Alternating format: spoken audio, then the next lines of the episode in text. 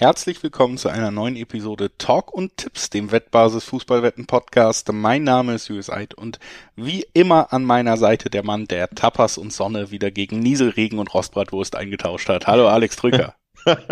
Hallo Julius, ja. Nieselregen stimmt noch nicht. Es hat ja angenehme 18 Grad hier in Nürnberg. Aber ja, ich bin wieder zurück aus Spanien. Das heißt, ja, es gibt keine Tapas mehr.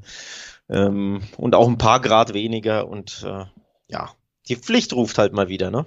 Die Pflicht ruft und die Pflicht ruft heißt Champions League, letzter Spieltag der Gruppenphase. Über den wollen wir heute sprechen und ähm, ja, haben da natürlich auch verschiedene Ausgangslagen in den Gruppen einfach im Gepäck. Manche sind entschieden schon komplett. Bei manchen ist sogar irgendwie eigentlich alles noch offen, was das Weiterkommen der Mannschaften angeht. Also wir wollen uns so ein bisschen durchmanövrieren, haben ausgewählte Spiele dabei, über die wir sprechen werden und äh, da natürlich unsere Tipps abgeben, aber auch versuchen natürlich so einen kleinen Überblick zu liefern, wer was wie gewinnen oder verlieren muss, damit es für die Mannschaften weitergeht in der K.O.-Runde der Champions League, die ja auch immer enorme Zusatzeinnahmen bedeutet, ab vom Prestige, was dieser Wettbewerb mit sich bringt. Vorher ein paar kurze Hinweise. Sportwetten sind ab 18 nicht für Minderjährige gedacht. Alle Angaben, die wir in diesem Podcast machen, sind Angaben ohne Gewähr, heißt die Quoten können sich von ja einfach nach der Aufnahme von Wettanbieter zu Wettanbieter jederzeit noch verändern und zu guter Letzt, Sportwetten können Spaß, aber auch süchtig machen. Und wenn das Ganze bei euch zum Problem wird, könnt ihr euch an den Support der Wettbasis wenden, sei es per Mail oder per Live-Chat oder ihr guckt mal auf spielen-mit-verantwortung.de vorbei. Auch da gibt es erste Hilfshinweise.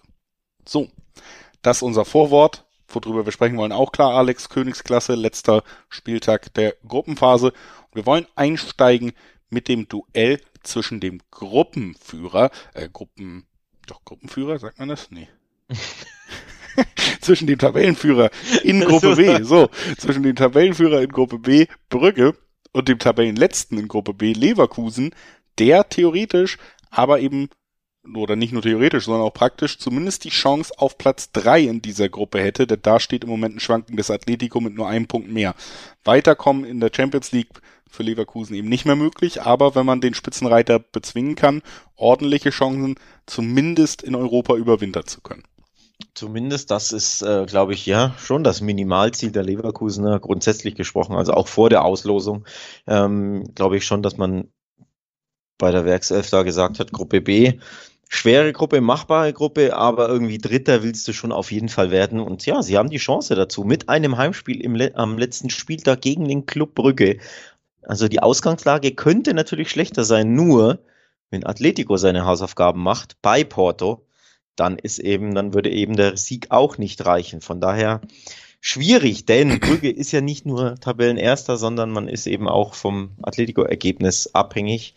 Von daher hat diese Gruppe tatsächlich hinten raus noch Brisanz, denn auch Brügge möchte ja seinen ersten Platz sicherlich verteidigen, damit man in der, im Achtelfinale ähm, auf ein zweitplatziertes Team trifft. Porto kann gleichzeitig, wenn sie gewinnen gegen Atletico, Erster werden, sollte beispielsweise Leverkusen Brügge schlagen oder einen Punkt abtrotzen. Also obwohl die weiterkommenden Mannschaften feststehen in Brügge und Porto, ist trotzdem noch ein bisschen Brisanz in dieser Gruppe B. Es ist äh, durchaus Brisanz da. Es ist ja auch eine spannende Gruppe, weil ja, Leverkusen Atletico kämpfen um Platz drei irgendwie noch ums Überleben in Europa und äh, Brügge und Porto führen oder sind schon sicher weiter vor dem letzten Spieltag. Hätte ich tatsächlich nicht so getippt bei dieser Nein. Gruppe. Das ist ja schon interessant. Ähm, neben Leverkusen, die einen schweren Saisonstart haben, eben auch Atletico eine Mannschaft, die ja überhaupt nicht so in die Saison gekommen ist, wie sie sich erhofft haben oder wie man es vielleicht auch erwartet hat von einem Team, was ja über Jahre eigentlich zu Top oder zum Top-Team gereift ist. Und das Simeone, das klappt in dieser Saison auch noch nicht so gut, sind dann quasi zwei Spiele, die dann auch zeitgleich stattfinden werden zum frühen Slot. Also da wird's dann auf beiden Plätzen heiß hergehen und ist es so ein bisschen Fernduell für Leverkusen und die Frage, ob sie gegen Brügge den Job erledigen können. Und schon da muss ich ehrlich sagen, hakt's bei mir ein bisschen. Denn sowohl in der Liga als auch in der Champions League hat bis jetzt Xabi Alonso ja noch nicht eindrücklich bewiesen, dass er all diese Problemstellen der Mannschaft beheben kann. Die sind auch nicht nur taktischer Natur, sondern Leverkusen ist ja wirklich memewürdig ein Abziehbild von allen äh, Vorurteilen, die man über Leverkusen hat, dass sie sich selber so oft ein Bein stellen im Moment, dass sie Chancen vergeben, dass sie Fehler in der Verteidigung begehen, sich äh, Elfmeter einfangen, sich Platzverweise abholen. Also da funktioniert einfach individuell auch super wenig, während Brügge natürlich genau mit dieser gemeinschaftlichen Leistung einer Mannschaft eine tolle Gruppenphase gespielt hat, wenig Tore auch kassiert hat. Das dürfte es auch Leverkusen schwer machen. Und wenn Brügge da auch weiß, mit einem Sieg haben wir den, den Tabellenplatz eins sicher, kann ich mir schon vorstellen, dass sie ein Duell liefern werden, was Leverkusen in dieser Verfassung Probleme macht. Das zeigen die Quoten aber nicht. Ne? Leverkusen hat 1,6er Quoten und Brügge, Tabellenführer, hat 5 18er Quoten und sind für mich hier tatsächlich eigentlich nicht die unterlegene Mannschaft, wenn wir die Saison bis jetzt begutachten. Das heißt, diese enorm hohe Quote auf Brügge zieht mich an. Ja. Und dazu kommt natürlich auch bei einer enorm hohen Quote auf eine Mannschaft, der man was zutraut, auch immer die doppelte Chancen akzeptabler Tipp, weil auch die dann hoch ist und man sogar zwei von drei Ergebnissen abdecken kann. Dass Leverkusen hier dieses Spiel zwangsläufig gewinnt mit 1,6er Quoten, das sehe ich tatsächlich gar nicht so gesetzt. Und ich weiß auch nicht, wo diese 1,6er Quoten herkommen, warum Leverkusen da so klarer Favorit ist. Ähm, erschließt sich mir überhaupt nicht. Sie haben erst ein Spiel gewonnen in dieser Gruppe, ja immerhin letzte Woche bei Atletico einen Unentschieden geholt, aber da hatten sie ja auch Glück mit durch diesen Elfmeter in der äh, Nachspielzeit, der gleich dreimal verschossen wurde. Ähm, Jetzt am Wochenende eine unterirdisch schwache Offensivleistung gegen Leipzig. Ja, man hat nicht hoch verloren, aber man hat eben verloren und kaum überhaupt irgendeine Torchance oder einen Torschuss gehabt. Ähm, also das war offensiv super wenig. Sie sind komplett in der Krise in der Bundesliga seit Anfang an. Wo kommen diese 1,60er Quoten her? Wo verstehe ich nicht. Ähm, ergibt für mich keinen Sinn. Erst recht, wenn man bedenkt, wie stark Brügge bisher war, dass sie Tabellenführer sind, dass sie Leverkusen im Hinspiel geschlagen haben. Sie haben Atletico Madrid geschlagen. Ähm, sie sind das Überraschungsteam dieser ähm, Champions League-Saison bisher für mich. Von daher macht das keinen Sinn, wie ich finde, da auf Leverkusen überhaupt zu setzen. Wenn die Quoten so niedrig sind, wenn sie höher wären, wäre es vielleicht recht interessant gewesen. Aber du hast es angesprochen, es gibt die 230er bis 240er Quoten auf die doppelte Chance X2. Das ist für mich super gutes Value auf den Tabellenersten gegen den Tabellenletzten.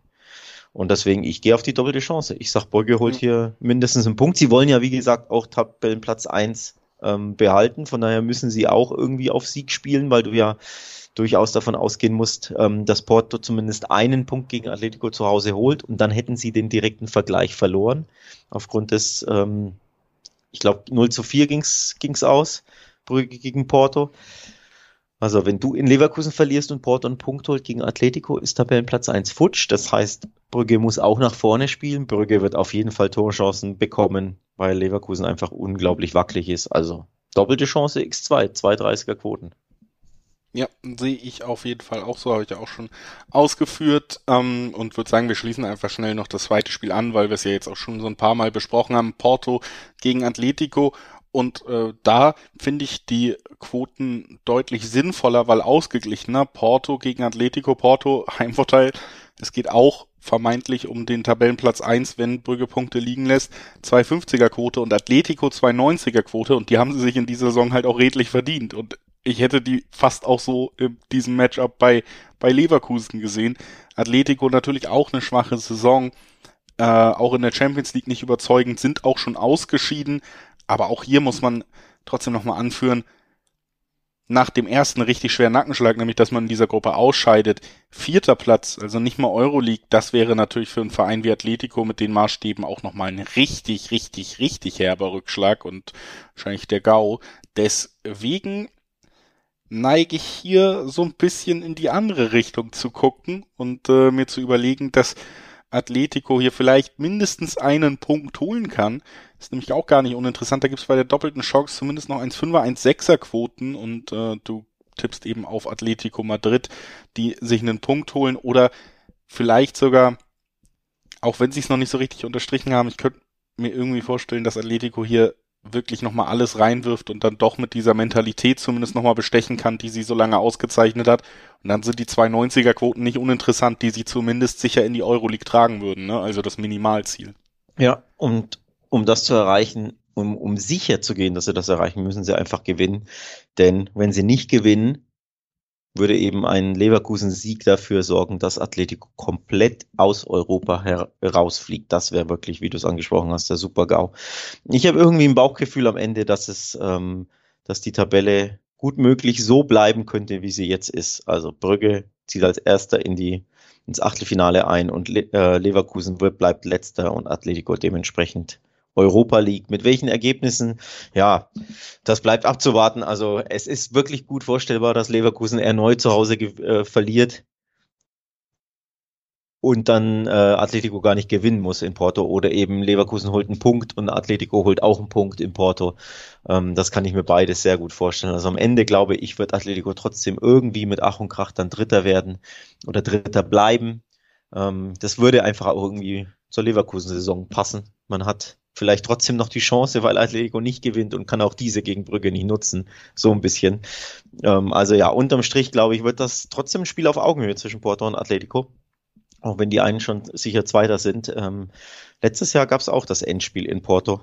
Da hat Atletico mit Ach und Krach irgendwie ähm, alles rausgefeuert in einem sehr, sehr hitzigen Spiel, sehr umkämpften Spiel. Da waren viele Fouls. Ich glaube, es gab rote Karten. Dann am Ende gewann man irgendwie und kam eine Runde weiter.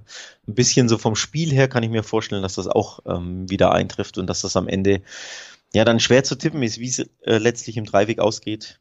Deswegen hier gehe ich tatsächlich mal mit den Quoten überein und sage, ich verstehe völlig, dass die sehr, sehr ausgeglichen sind. Zwei Fünfer für Porto im Schnitt und 2,90 für Atletico. Das kann ich zumindest mal nachvollziehen, weil das ist, glaube ich, wirklich dann ein, ein sehr enges Spiel am Ende.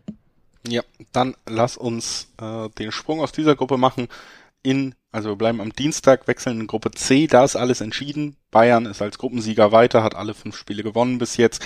Inter mit zehn Punkten dahinter auch uneinholbar für den FC Barcelona auf Platz drei. Die sind aber vier Punkte vor dem punktlosen letzten Viktoria Pilsen, also werden in die Euroleague einziehen. Damit alles entschieden. Barca und Pilsen klammern wir dann auch spielerisch so ein bisschen aus. Äh, sollte ziemlich sicher einen äh, Abschiedssieg für Barca geben, auch äh, nach einer enttäuschenden Saison. Aber da wollen wir auch aus Rücksicht auf dich gar nicht groß drum rumreiten. Haben hier in unserer Aufzählung hauptsächlich Bayern gegen Inter nochmal stehen. Auch da geht es um nichts mehr.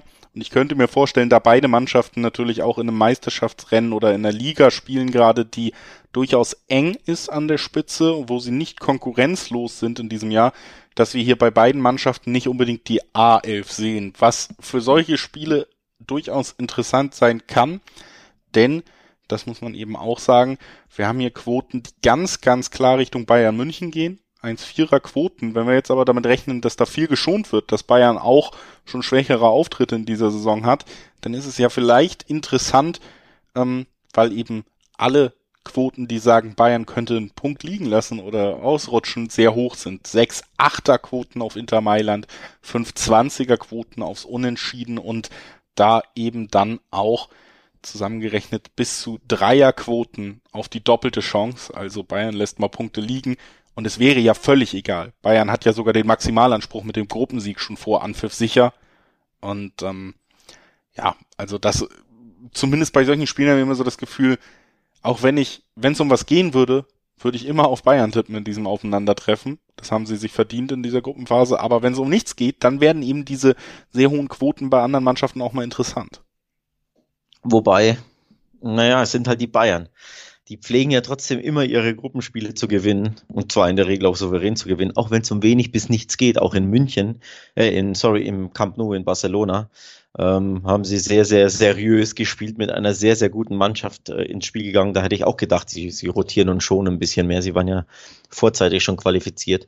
Und man wus wusste ja sogar, dass ba äh, Barca sogar ausgeschieden war. Und trotzdem haben sie, ja, eine sehr starke Mannschaft aufs Feld geschickt. Ähm, im Endeffekt die, eigentlich die Top 11, die dann auch wieder 3 zu 0 gewonnen hat. Also auch eindrucksvoll im Resultat dann den Job erledigt hat die Bayern in der Champions League, die haben einfach immer Bock auf Siege, sie haben immer Bock, auch ein Statement zu setzen an ganz Europa, indem sie eben auch Spiele gewinnen, wenn es um nichts oder wenig geht. Deswegen, selbst wenn sie schon sollten, selbst wenn sie äh, rotieren sollten, man sieht das ja an Choupo-Moting, ähm, jahrelang kaum bis gar nicht gespielt und jetzt kommt er rein und ist plötzlich ähm, super wichtig für diese Mannschaft als echter Neuner, macht einen tollen Job, äh, schießt Tore, macht Vorlagen und ist ja eigentlich nur der 1B, 1C Stürmer. Deswegen die äh, Bayern unterschätzen, selbst wenn es um, um nichts geht, das ist immer gefährlich. Das ist immer gefährlich, würde ich auch mitgehen, aber es lohnt sich halt. Besonders wenn man da mal auf einen kleinen Ausrutscher oder sagen wir einfach mal einen kleinen Ausruher tippen würde in diesem Spiel, dann äh, kann Schön man formuliert, da ja. durchaus was verdienen dran. Ähm, Glaubst du denn ans Unentschieden?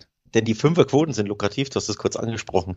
Also es, es, es juckt allen in den Fingern, einfach weil diese fünf so interessant daherkommt, aber ja, sie spielen dann auch wieder zu Hause, die Bayern. Sie haben ja in der Allianz Arena auch immer so viel Lust und ja. es, es also eine naheliegende Kombi ne? wäre hier natürlich vielleicht der Tipp auf Bayern mit beide treffen. Das ist ja. beiden Mannschaften zuzutrauen, ja. gerade in einem Spiel, wo es um nichts geht, wo dann vielleicht auch mal die hundertprozentige Konzentration fehlt, dass dann auch eben trotzdem Tore fallen, man sich mal einen Ausrutscher in der Defensive leistet auf beiden Seiten. Das könnte ich mir auch vorstellen. Ähm, wollen wir uns nicht zu lange darauf aufhalten, weil diese Gruppe, wie gesagt, entschieden ist. Fast entschieden ist auch die nächste Gruppe, auf die wir am Dienstag blicken wollen. Es ist die Gruppe A. Neapel auf Platz 1 und Liverpool dahinter auf Platz 2, 15 und 12 Punkte. Und dieser direkte Vergleich wird jetzt eben noch ausgespielt zwischen diesen beiden Mannschaften. Liverpool spielt gegen Neapel und hat das Hinspiel 4 zu 1 verloren bei Neapel. Was bedeutet, da es ja um den direkten Vergleich geht, mit einem Sieg könnten sie punktgleich sein und würden immer noch Zweiter sein. Ein Gruppensieg würde nur passieren, wenn Liverpool mit mindestens vier Toren Unterschied gewinnt, also 5-1, 4-0. Das sind die Ergebnisse, die Liverpool da anstreben müsste, wenn sie wirklich den Gruppensieg noch haben wollen, die aber weder gegen ein so starkes Neapel Liverpool zuzutrauen ist, noch diesem Liverpool zuzutrauen ist in dieser Form, die man auch am vergangenen Wochenende wieder gesehen hat, wo sie in der Liga auch in einem ausverkauften Enfield verloren haben. Das erste Mal hat Virgil van Dijk im Trikot von Liverpool ein Spiel verloren zu Hause. Also das ist schon ja alles eher bedrückend, was bei Liverpool los ist. Trotzdem haben sie eine gute Bilanz in der Tabelle interessanterweise, auch da kann ich nochmal hier ein paar Facts äh, raushauen. Neapel gerade mit dem besten Vereinsrekord aller Zeiten. Zwölf Siege in Folge. Der Rekord war vorher aus einer aus der Saison 86 mit einem gewissen Diego Maradona elf Siege in Folge. Mittlerweile haben sie zwölf Siege in Folge seit dem vergangenen Samstag, wo sie wieder gewonnen haben.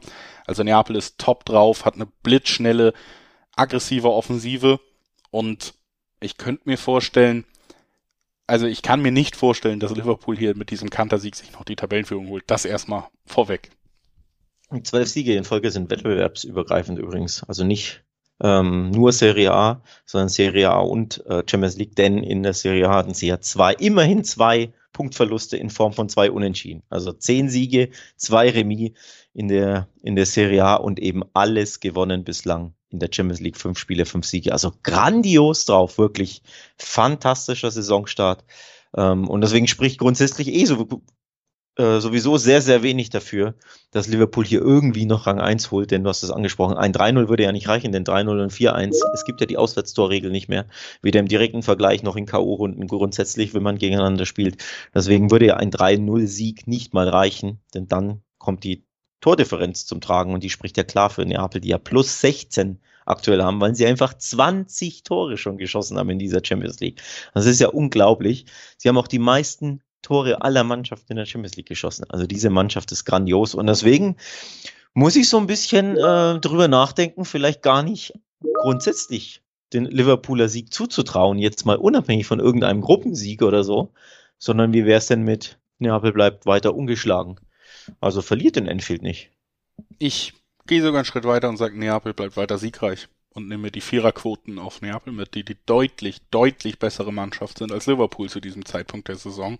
Ich finde, man tippt hier nicht auf die unterlegene Mannschaft, sondern auf die deutlich bessere Mannschaft. Liverpool hat viel von ihrem Nimbus verloren, viel Intensität auf dem Platz fehlt gerade, viele Verletzte auch, das gehört natürlich auch zu der Geschichte, aber es macht es auch nicht leichter, Neapel zu bezwingen.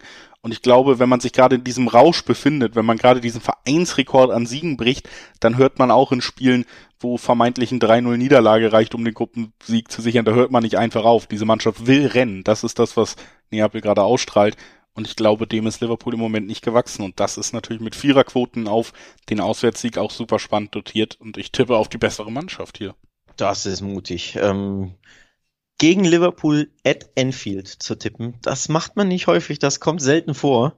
Ähm, Traue ich mich nicht. Ähm, also ein Unentschieden würde mich natürlich nicht überraschen, einfach auf, aufgrund der Ausgangslage, weil Liverpool ja weiß, boah, das 4-0, das werden wir höchstwahrscheinlich nicht schaffen und das merkst du dann vielleicht auch schnell im Spiel, wenn einfach, wenn der Gegner stark ist, dann glaubst du nicht mehr richtig dran.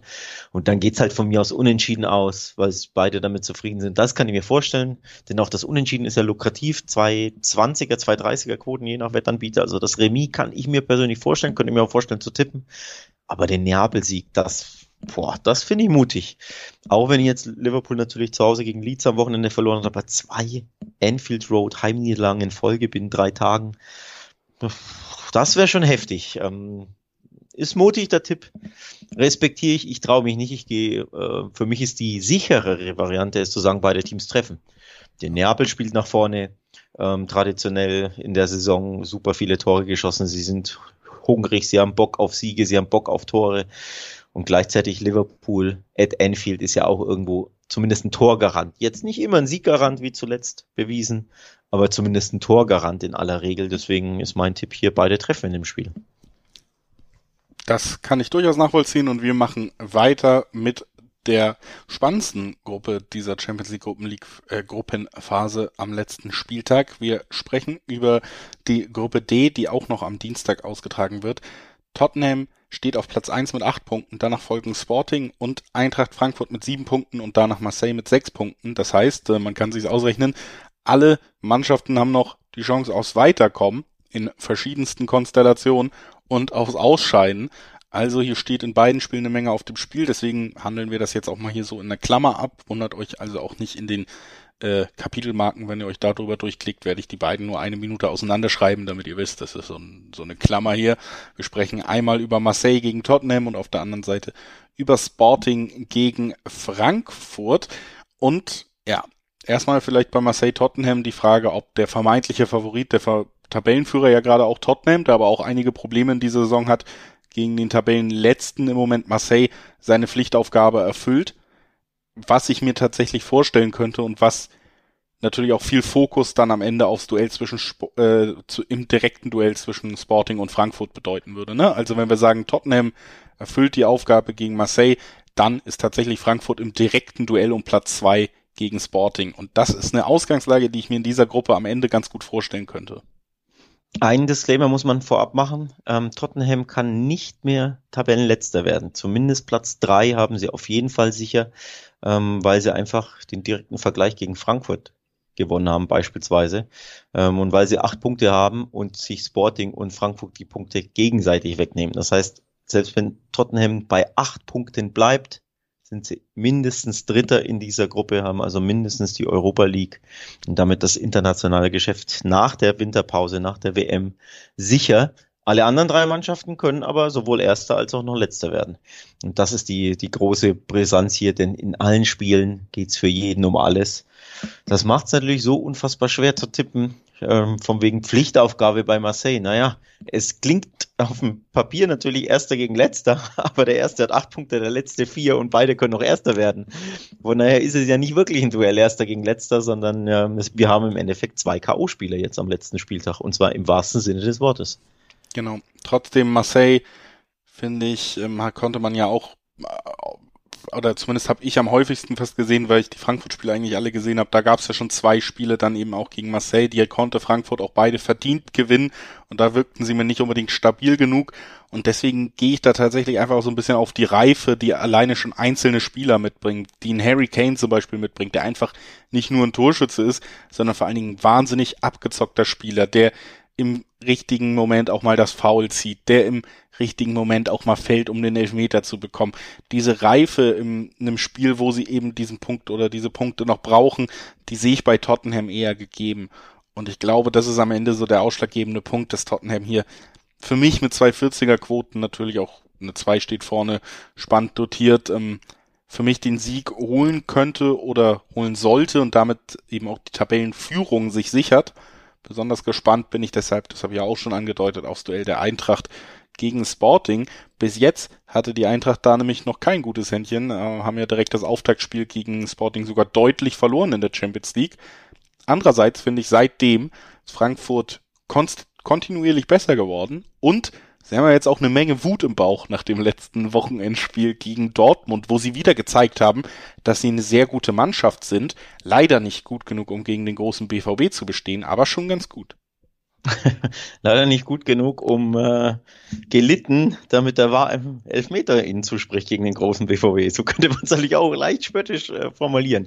Nee, der, die Formkurve, unabhängig vom Ergebnis gegen den BVB, die zeigt nach, nach oben ganz klar. Denn die Leistung war gegen, gegen den BVB wieder sehr, sehr gut, wie ich fand. Jetzt unabhängig von dieser Lindström ähm, Elfmetersituation, wo er von Adeyemi geschubst wird. Sie hatten ja hinten raus in der zweiten Hälfte genügend Chancen, um zumindest das Remis zu retten oder um es retten zu müssen eigentlich. Da hat Kobel zwei, drei Dinger pariert, die gerne auch mal an ihm vorbeirauschen und ins, im Netz landen dürfen. Also die Eintracht ist trotzdem trotz natürlich ergebnistechnischem Nackenschlag gegen den BVB richtig gut drauf. Und das macht natürlich Hoffnung. Ähm, grundsätzlich ist es so, wenn die Eintracht verlieren sollte in Sporting, darf Marseille einfach nicht gewinnen und dann ist die Eintracht immerhin Dritter und dann spielt man weiter in der Europa League, was ja auch ein kleines Trostpflaster wäre. Aber klar, wenn du das Weiterkommen in der eigenen Hand hast und das hast du ja, indem du einfach nur gewinnst, dann bist du weiter. Das ist, äh, das ist grandios. Also wenn die Eintracht gewinnt und Marseille gewinnt, ist die Eintracht sogar Erster. Wenn die Eintracht gewinnt und Marseille und ähm, Tottenham enden unentschieden, ist die Eintracht auch Gruppengewinner, Gruppenführer. Und wenn die Eintracht gewinnt und Tottenham gewinnt, dann ist die Eintracht Zweiter. Also du hast das Weiterkommen in der Hand. Gewinnst du, stehst du im Achtelfinale der Champions League. Das ist eine riesige Chance für die SGE. Und das äh, macht mir irgendwie Mut, wenn du vorab schon weißt, ich muss in Anführungszeichen nur gewinnen. Nur. Absolut. Aber und ja, ich traue es ihnen auch zu und ich finde auch die Klammer gut, zu sagen, sie sind in die Saison so ein bisschen wackeliger reingestartet. Sie haben da gegen Sporting verloren und jetzt am letzten Spieltag, du hast es gesagt, die Formkurve geht stetig nach oben, diese Mannschaft wächst viel besser zusammen, die Offensive funktioniert viel besser seitdem. Irgendwie wäre das für mich auch ein guter Schluss, dass man sieht, am Anfang waren sie noch nicht bereit für Champions League. Über diese letzten Wochen und Monate sind sie da aber reingewachsen und holen sich jetzt den Sieg und das Weiterkommen. Und ich tatsächlich, vielleicht auch aus deutscher Perspektive, aber ich glaube, es gelingt ihnen mit einem Sieg in Lissabon und das bei Dreierquoten natürlich auch sehr gut dotiert. Ne? Also ich traue es der Eintracht zu. Sie haben mir so gut gefallen in den letzten Wochen. Ich gucke den Fußball dieser Mannschaft sehr gerne. Ich glaube, dass sie mit diesem Fußball auf Augenhöhe agieren können. Und dann brauchen sie vielleicht auch eine kleine magische Nacht, ein bisschen Glück. Aber das ist ja Eintracht Frankfurt in der jüngeren Vergangenheit eigentlich immer gelungen, wenn es gefragt war. Deswegen ja, gehe ich hier tatsächlich auf diese Dreierquote auf Eintracht Frankfurt. Das gefällt mir gut. Ähm, was mir weniger gut gefällt, ist der direkte Vergleich. Der ist ja bitter. Also du hast es als SGE in der eigenen Hand, du musst nur gewinnen. Problematisch ist natürlich, dass du das erste Spiel in der Gruppe gegen Sporting zu Hause 0 zu 3 verloren hast. Sprich, der direkte Vergleich, der sieht nicht gut aus bei Punktgleichheit mit Sporting. Also eben besagten Unentschieden sollte Tottenham beispielsweise gewinnen, bist du dann nur Dritter. Das ist einfach ähm, bitter, dass du da das ähm, ja, entscheidende Spiel vielleicht gegen Sporting im Nachhinein dann gewonnen hast oder anders äh, ähm, verloren hast oder anders gesagt, dass du nur gegen den aktuellen Tabellenletzten deine sechs Punkte geholt hast gegen äh, Marseille. Denn wenn drei Mannschaften am Ende punktgleich sind, und das kann ja passieren, dann zählt der Dreiervergleich. Und wenn Marseille da nicht dabei ist, hat die Eintracht gegen Sporting und gegen Tottenham den Kürzeren gezogen im Dreiervergleich, weil sie ihre Punkte eben nur gegen OM geholt hat. Das macht es eben so tricky in dieser Gruppe, wo ja einfach jedes Tor in einem der beiden Spiele über die Tabelle ähm, bestimmt und wie sie am Ende aussieht. Ich tue mich schwer, du merkst schon, ich eier ein bisschen rum. Das liegt daran, dass ich das sehr, sehr schwer zu tippen finde, was hier passiert. Vom Bauchgefühl her glaube ich, wird Tottenham den Job erledigen bei Marseille. Ähm, wird das Spiel zumindest nicht verlieren und dann sind sie ja safe weiter. Ähm, oder eben, was ich eher glaube, gewinnen, weil Marseille dann hinten raus viel riskieren muss, wenn es beispielsweise unentschieden steht in der irgendwas 70., 80. Und dann über Son und Kane kannst du eiskalt zuschlagen, wenn du weißt, ja, das Unentschieden passt uns ja sowieso ein bisschen. Also du musst ja nicht viel riskieren als Tottenham. Con Conte ist ja auch nicht bekannt dafür, dass er viel riskiert, sondern lieber mal ein bisschen abwartend agiert. Und Tottenham ist da die ausgefuchste Mannschaft. Deswegen glaube ich, am Ende wird Tottenham mindestens den Punkt holen, eher den Sieg. Und dann ganz ehrlich, Sporting gegen Frankfurt, nach wie vor das Entscheidungsspiel hier, da kann einfach alles passieren, weil auch da wenn die SGE am Ende steht es unentschieden, dann muss die SGE eben riskieren, weil Sporting mit dem Remis eben weiter wäre. Und das ist eben genau diese tricky Ausgangslage. Und dann klar, wenn's Gibt es den Lucky Punch für die einen oder für die anderen? Wenn es ab der 80. ganz wildes Spiel wird, weil die SG alles nach vorne schmeißt, das ist einfach unschwer, un unglaublich schwer zu prognostizieren. Ja. Also Tore auf beiden Seiten ist mein zweiter Tipp bei Sporting gegen Frankfurt, weil ich da ein wildes Spiel erwarte. Und am Ende glaube ich Tottenham. Das der Tipp von dir, dem ich mich am Ende auch anschließe irgendwie, also geht ja auch in eine ähnliche Richtung. Ich würde sagen, wir springen mal am Tag, gucken jetzt auf Spiele am Mittwoch. Bevor wir das machen, aber noch der Hinweis, dass wir, wie gesagt, jetzt hier auch einige Spiele nur kürzer, einige Spiele nur ganz am Rande erwähnen. Deswegen nochmal für euch der Hinweis, guckt auf wettbasis.com vorbei, wenn ihr weitere Infos rund um alle Spiele der Champions League haben wollt. Vorberichte, Vorschauen, Tipps, ja, Einschätzungen unserer Kolleginnen und Kollegen, die da als Experten fungieren, Quotenvergleiche und natürlich dann auch nicht nur Champions League, sondern was wir jetzt wieder nicht in diesem Podcast haben werden, Euroleague-Spiele, Conference League-Spiele, all das findet ihr auf wettbasis.com und sei euch nochmal ans Herz gelegt, dass ihr da vorbeischaut. Wir schauen jetzt, wie gesagt, auf den Mittwoch und wollen das zuerst tun mit einem Spiel um Platz zwei in der Gruppe E. Chelsea als Gruppensieger da durch. Und dann haben wir aber das direkte Duell zwischen der AC Milan und RB Salzburg. Nee, FC Salzburg heißen sie international aus äh, gewichtigen Gründen. Und ähm, genau, Milan empfängt da Salzburg, hat auch einen Punkt mehr.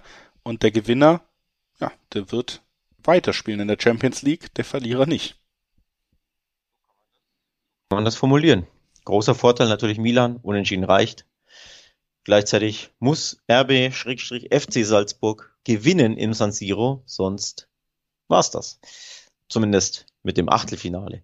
Ähm, Tabellenkonstellation ist ja aber natürlich so brisant im Kampf um Rang 3, dass sie ja sogar, wenn sie verlieren im San Siro, dass sie sogar noch auf Rang 4 abrutschen können, sollte Zagreb das, ähm, ja, die, die Überraschung schaffen, ähm, und in Chelsea gewinnen. Dann hätte Zagreb ein Pünktchen mehr als Salzburg. Also du siehst schon, die Chance für Salzburg ist noch auf Rang 2 zu kommen oder aber Rang 3 zu verlieren.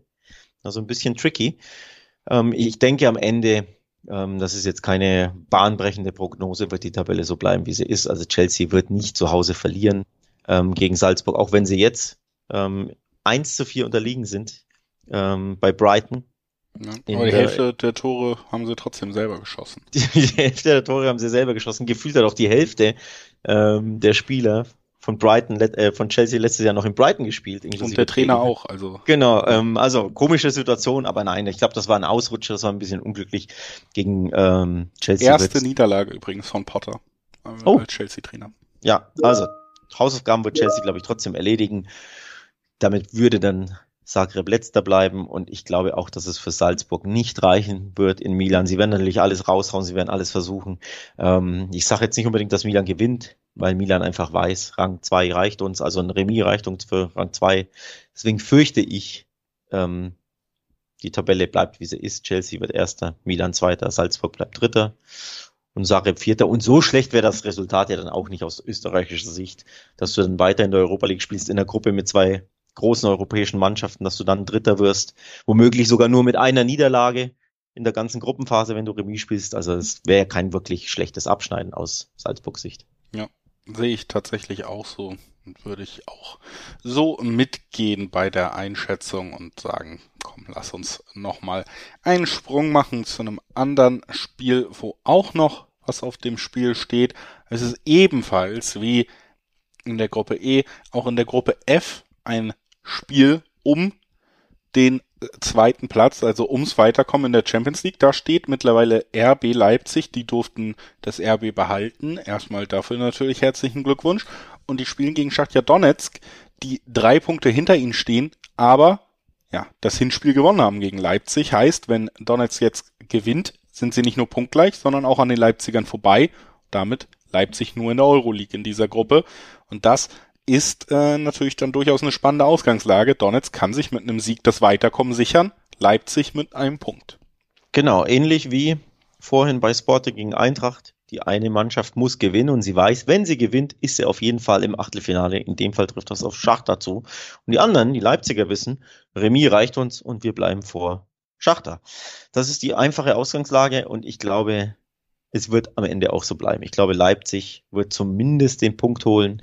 Ähm, sie sind aktuell wieder sehr stabil unterwegs unter Rose am Wochenende. Eine sehr stabile Leistung gegen Leverkusen gezeigt, da die drei Punkte eingefahren. Ähm, und wenn du so stabil bist, dann wirst du zumindest nicht verlieren, denke ich. Ja, kann ich mir auch im Moment nicht vorstellen. Ich finde tatsächlich hier ähm, vor allen Dingen aber auch den Unentschieden-Tipp nicht so uninteressant. Der gibt hier auch relativ hohe Viererquoten. Und ich könnte mir schon vorstellen, dass Schacht ja natürlich alles nach vorne werfen wird. Das müssen sie in diesem Spiel. Und dass Leipzig eben dann doch auch in dieser Saison mal ein bisschen fahrlässig mit Torchancen umgeht. Ähm, das, das haben wir jetzt auch schon gesehen. Also ich könnte mir vorstellen, dass wir hier ein Spiel haben, was relativ lange auf Messerschneide stehen wird. Und dass man dann am Ende, ja, man kommt weiter. Das sollte das Fazit sein aus den letzten Wochen. Aber dass es vielleicht eng wird nochmal und dass man da ein bisschen durchatmen muss, weil man diesen einen Punkt am Ende holt. Ähm, das könnte ich mir durchaus vorstellen. Ist natürlich mit diesen Viererquoten auch nicht uninteressant. Ich will ähm, hier tatsächlich auch nicht unbedingt auf den Leipzig-Sieg gehen, weil, weil mir die Quoten jetzt nicht so wahnsinnig gut im Dreiweg gefallen. Also wenn ich mich da entscheiden müsste, würde ich hier irgendwie das Unentschieden ganz spannend finden. Und wie gesagt, würde auch den Verlauf, dass es eben spannend bleibt, nicht, nicht uninteressant finden. Ja, ja gehe ich tatsächlich mit. Finde ich, finde ich auch einen, einen logischen, eine logische Prognose. Vor allem, weil Leipzig zumindest bei Celtic, also sie haben am letzten Spiel dann natürlich Real Madrid geschlagen zu Hause. Real hat das Spiel nicht sonderlich ernst genommen. Das gehört schon auch zur Wahrheit dazu, ähm, wie sie es oft tun, wenn sie vorab schon qualifiziert sind oder wenn sie sehr gut in der Tabelle dastehen. Also ein toller Sieg für Leipzig, aber gegen einen Gegner, der definitiv nicht die 100 Prozent gegeben hat. Ähm, zuvor in bei Celtic hat man die anderen drei wichtigen Punkte geholt am vierten Spieltag. Da war die Leistung aber nicht so prickelnd. Also war das 2 zu 0 am Ende. Ich will jetzt nicht sagen schmeichelhaft, aber zumindest hart erkämpft in einem sehr engen, sehr schwierigen Spiel. Und wenn du jetzt erneut auswärts spielst bei einer Mannschaft, die weiß, sie muss unbedingt gewinnen, und ich habe so ein bisschen die Leistung im Hinterkopf gegen Celtic, dann glaube ich schon auch wie du, dass das wirklich sehr, sehr eng wird und sehr, sehr knapp und dass sie um jeden Zentimeter kämpfen müssen und dass sie leiden werden müssen, die Leipziger, ähm, dass sie am Ende wirklich gerade so zittern und vielleicht gerade so mit ihrem Unentschieden weiterkommen und in den letzten, weiß ich nicht, fünf Minuten die Bälle reihenweise rausköpfen, rausgrätschen müssen. Also ich gehe da ähnlich wie du auf den gleichen Tipp. Ich glaube, das wird mit einem Unentschieden dann reichen für die Leipziger, indem sie wirklich um jeden Ball am Ende kämpfen müssen. Vierer Quote Remis hast du auch nicht alle Tage. Deswegen schließe ich mich an. Ich finde die Quote attraktiv. Remis, Leipzig weiter das finde ich auch attraktiv von dir, dass du mir da recht gibst. Und äh, wir sagen, wir kommen nochmal unserer Chronistenpflicht so ein bisschen nach. Bei dem nächsten Spiel geht's nämlich tatsächlich in der Gruppe los. Oder sprechen wir über eine Gruppe, in der es um wirklich gar nichts mehr geht. Jeder Platz steht fest. Ähm, äh, Manchester City wird Gruppensieger sein in der Gruppe G und Dortmund wird auf Platz zwei sein. Auch das steht fest. Wir haben es nur eben, wie gesagt, Chronistenpflicht drin, weil wir bis jetzt jedes Spiel aller deutschen Mannschaften immer in diesem Podcast hatten, deswegen wollen wir es auch hier erwähnen. Es geht gegen den Gruppenletzten aus Kopenhagen. Dortmund ist Zweiter, kann nicht nach oben, kann nicht nach unten und hat natürlich ein sehr intensives Programm. Deswegen muss man sich hier schon so ein bisschen die Frage stellen, wie viel Gas wird Dortmund da wirklich geben, wie viel Spieler ja. wird man schon, ist ja sowieso eine dünne Personaldecke bei Dortmund. Das heißt mhm. auch, man wird jetzt nicht rotieren und sagen, Mensch, das ist ja trotzdem noch eine gute Elf, sondern wenn man sagt, wir wollen einem Mats Hummels und einem Nico Schlotterbeck irgendwie mal eine Pause geben, dann heißt die Bank eben, dass man da zum Beispiel einen Papadopoulos aufstellt, der weit, weit von dem Niveau der Startelf bei Dortmund eigentlich entfernt wäre. Also das ist schon so ein Disclaimer, wo ich sagen würde, hier Handicap-Tipps, seien wir mal lieber vorsichtig, für Dortmund geht's um gar nichts mehr, außer eigentlich verhindern, dass sich ein wichtiger Spieler verletzt und möglichst wenig laufen vom Wochenende. ja, Kräfte schon, natürlich, klar. Ähm, das führt uns natürlich schnell dann dazu zu sagen, was gibt eigentlich die doppelte Chance 1x, also Kopenhagen oder Remis, so für Quoten? Und da erspähe ich zwei 15er Quoten und ich äh, tappe mich dabei darüber nachzudenken, die anzuspielen. Oder sie zumindest hier zu thematisieren, weil, sie, weil ich sie für anspielbar erachte. Denn dass Dortmund hier wie du es angesprochen hast, so viel Lust hat, alles rauszuhauen, das glaube ich nicht. Und in den letzten Wochen müssen sie das ja, wenn sie Ergebnisse einfahren sollten. Also nur selten wie gegen Stuttgart gelingt es ihnen ja, ähm, bequem locker Siege einzufahren. Ansonsten müssen sie immer alles geben, um mit Ach und Krach irgendwie zu gewinnen oder ein Remis über die Zeit zu schaukeln. Also gegen City war es ja das Remis, da haben sie 110 Prozent gegeben. Da war das eine kämpferisch tolle Leistung, wie ich fand, fußballerisch. Klar, gegen Man City ist es schwer, aber da hast du wirklich alles rausgehauen. Du hast jetzt gegen die Eintracht hinten raus auch sehr viel Glück, einen guten Torwart gebraucht. Aber auch den Fighting Spirit wieder, um irgendwie mit Ach und Krach deinen Sieg, deinen sehr wichtigen Sieg einzufahren. Bei Union Berlin hat es nicht gereicht, überhaupt für einen Punkt. Da hast du auch alles versucht, aber da hat es spielerisch nicht gepasst. Also es, die letzten Wochen sind einfach sehr, sehr fordernd. Und man sieht eben mit Ausnahme gegen Stuttgart, dass es der Mannschaft nicht leicht fällt, Siege einzufahren. Und wenn dann jetzt, sagen wir, 10, 20, 30 Prozent fehlen, weil es in dem Spiel um nichts mehr geht, dann könnte besagter Sieg dann auch ausbleiben. Ja, also ich, wie gesagt auch, ich finde das immer noch, es fällt einem irgendwie trotzdem schwer, in diesem Aufeinandertreffen gegen Dortmund zu tippen, weil sie haben eine ordentliche Champions League Saison gespielt, sie spielen gegen den Tabellenletzten, der da auch mit Abstand in der Gruppe dann zurecht steht. Aber äh, ich möchte mich da deinem, deinen Ausführungen und auch meinem Satz am Anfang nochmal anschließen und unterstreichen. Vorsicht, hier könnte es zu einer kleinen Überraschung kommen, beziehungsweise Dortmund will sich ausruhen. Achtung. Und äh, wir schließen diesen Podcast ab mit der letzten Gruppe, auf die wir dann hier natürlich auch noch blicken wollen. Das ist die Gruppe H, auch die letzte Gruppe im Aufgebot, was das Alphabet angeht. Und äh, dort haben wir jetzt erstmal in den Mittelpunkt gestellt PSG gegen Juventus, ähm, obwohl ja eher ein Fernduell läuft. Denn PSG und Benfica sind weiter, das steht in dieser Gruppe fest. Und beide haben elf Punkte. Das direkte Aufeinandertreffen beider Mannschaften war beide Male ein Unentschieden, 1-1 und 1-1. Das heißt, hier geht's um die Tordifferenz. Da steht PSG gerade besser da. Benfica spielt aber gegen Maccabi Haifa und wird da sicherlich alles tun, um gegen einen vermeintlich leichten Gegner nochmal an der Tordifferenz zu schrauben. Das heißt, um das vielleicht ganz kurz abzuhaken, es gibt 1,6er bis 1,7er Quoten auf Benfica im Dreiweg gegen Maccabi. Heißt auch, wir haben weit über Zweierquoten bei einem Handicap-Tipp auf Benfica. Und den brauchen sie unbedingt, wenn sie nochmal alles raushauen wollen das könnte ich mir hier in diesem Aufeinandertreffen vorstellen, ist tatsächlich sogar deutlich lukrativer beziffert, als ich gedacht hätte mhm. in dieser Gruppe. Das sei erwähnt. Jetzt wollen wir aber aufs andere Duell gucken. Juventus gegen PSG. Zwei ganz große Namen, aber nur eine Mannschaft, die diesem Namen noch gerecht wird in Europa. Ja. Ähm, also Benfica gewinnt in Haifa, ich mache es kurz und schmerzlos. Ähm, grundsätzlich, das kann man, finde ich, auch im, im Dreiweg sehr schön in der Kombi einspielen zu, äh, anspielen zu 1,68er Quoten. Oder man geht, wie, wie du sagst, aufs Handicap, weil sie einfach das Handicap brauchen. Wenn sie die von der Tordifferenz aufholen wollen, müssen sie eben ein paar Türchen erzielen. Oder eben hoffen, dass Juventus PSG die Punkte abknöpft. Und die Wahrscheinlichkeit halte ich dafür jetzt auch nicht so gering, denn Juventus kann ja komplett aus Europa rausfliegen. Nämlich wenn Ju Juve verliert gegen PSG und Maccabi holt einen Punkt gegen Benfica, dann hat Juventus Turin Feierabend in Europa. Ähm, das ist äh, prickelnd, um es mal so zu formulieren. Ähm, der direkte Vergleich ist übrigens auch unentschieden, wenn ich das richtig sehe. Also Juve hat gegen Maccabi 3 zu 1 zu Hause gewonnen und 0 zu 2 in Haifa verloren. Heißt, wenn es bei drei Pünktchen bleibe, bliebe, spielt die Tordifferenz eine Rolle, aber die ist klar zugunsten von Juventus, weil einfach Maccabi 2 zu 7 bei, äh, bei PSG verloren hat, also minus 9 Tordifferenz hat. Heißt, wenn beide verlieren, sowohl Juve als auch Maccabi, wäre trotzdem Juve Dritter. Aber klar, du verlierst gegen PSG und Maccabi holt ein Pünktchen und du wärst, das wäre der super, super, super GAU, dass du nicht mal in der Europa League wärst, also ähnlich wie bei Atletico, der größte anzunehmende Unfall. So unwahrscheinlich halte ich das nicht, um ehrlich zu sein. Nee, ich glaube auch, die Gefahr ist da, weil ich glaube, sie werden dieses Spiel gegen PSG verlieren. Und wenn das so kommt, dann sind sie natürlich ein bisschen dem ausgeliefert. Wir haben ja jetzt aber gesagt, wir beide glauben, Maccabi wird keinen Punkt holen und damit werden sie nochmal davonkommen mit einem blauen Auge. Aber das passt auch besser zu ihrer Leistung. Also, dass sie da vielleicht auch darauf angewiesen sind, dass ein anderer sie noch irgendwie in die Euroleague rettet, denn sie spielen natürlich eine ganz enttäuschende Champions League Saison und sie spielen gegen eine Mannschaft, wo die drei Offensivstars einfach in herausragender Verfassung sind, weiterhin in dieser Saison.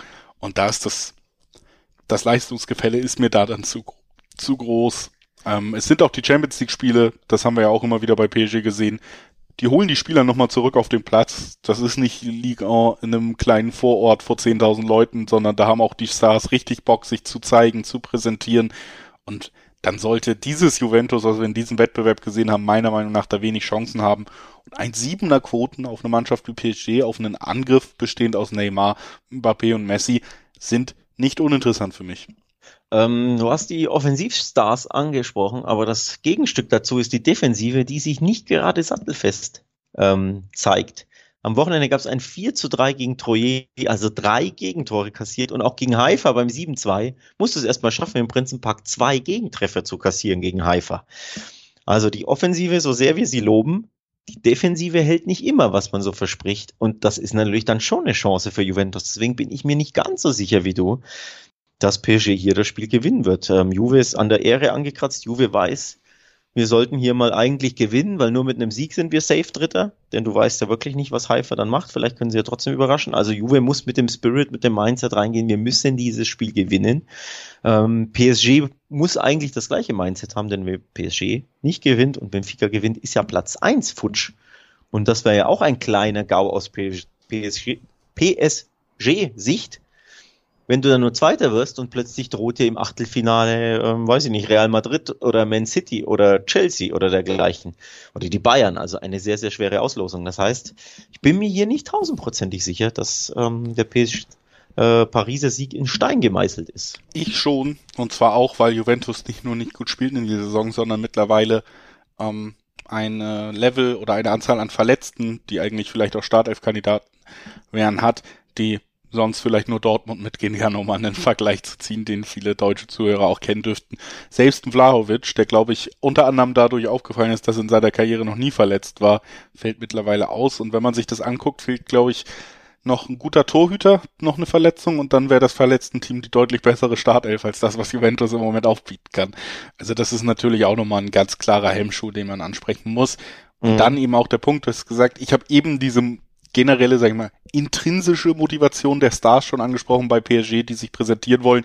Dazu kommt aber eben auch, das hast du ja auch richtig gesagt, es geht auch noch so ein bisschen um den Gruppensieg, der zum Selbstverständnis gehört und der auch dazu gehört, um näher ans Ziel zu kommen, nämlich endlich, endlich diesen Wettbewerb zu gewinnen. Und das alles kombiniert spricht für mich dann doch für PSG und diese 1,7er Quoten finde ich da auch nicht schlecht, ehrlich gesagt. So. Und damit ist der letzte Gruppenspieltag der Champions League beschlossen. Wir beenden diesen Podcast, um Donnerstag den nächsten herauszubringen. Da sprechen wir über den Bundesliga-Spieltag 13. Dann hören wir uns am Montag wieder, sprechen über den Bundesliga-Spieltag 14 und hören uns dann am folgenden Donnerstag wieder und sprechen über den Bundesliga-Spieltag 15. Und dann hören wir uns wieder mit Vorschau auf die WM und dann mit Besprechung der WM-Spieltage. Also das Programm bei uns und in der Fußballwelt nimmt nicht an Tempo ab. Mhm. Und wenn ihr nichts verpassen wollt, im besten Falle abonniert ihr diesen Podcast, denn dann verpasst ihr wirklich auch keine Folge und seid immer auf dem Laufenden, was das Fußballgeschehen angeht. Hoffe, ihr hattet Spaß bei dieser Folge. Wir sagen Dankeschön fürs Einschalten und wünschen euch viel Spaß bei der Champions League. Ciao.